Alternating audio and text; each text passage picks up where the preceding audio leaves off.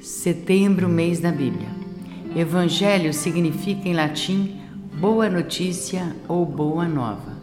Podemos empregá-la sempre que se anuncia uma notícia feliz, mas reservou-se-lhe o uso para designar a mensagem divina anunciada pelo Salvador.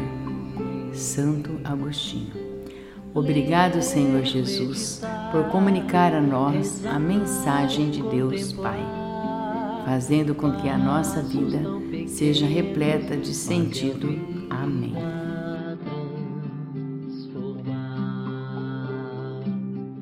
Meditando passo a passo.